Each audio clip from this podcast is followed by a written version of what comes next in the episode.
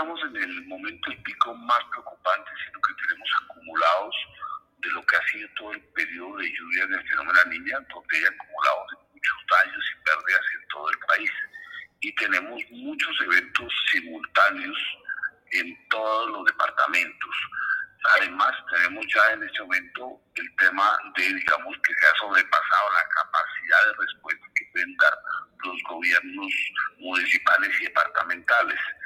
Pero fuera de eso, efectivamente, como tú lo dices, que ahí tenemos un pico de lluvias que va a ser muy importante al final de este mes de noviembre diciembre, que podría incluso incrementar lo que ya tenemos hoy en consecuencias en todo el país. Te pregunto, ¿crees que esto se puede trasladar al otro año, que posiblemente no se regule de aquí a diciembre? Hay un tema que no ha venido revisando y encuentra que en este año 2022 en las lluvias que han caído pueden ser más mayores que se han presentado en las últimas cuatro décadas. Incluso muestran que son superiores a las del 2011, cuando se presentó el anterior fenómeno niña.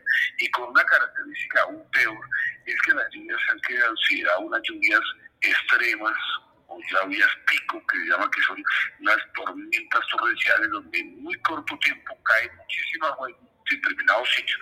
Ese, ese tipo de características de esos eventos extremos generan muchos daños y muchas pérdidas, porque efectivamente son lluvias muy fuertes. Ese, ese, es un escenario que hoy se puede identificar muy asociado directamente al cambio climático. O sea,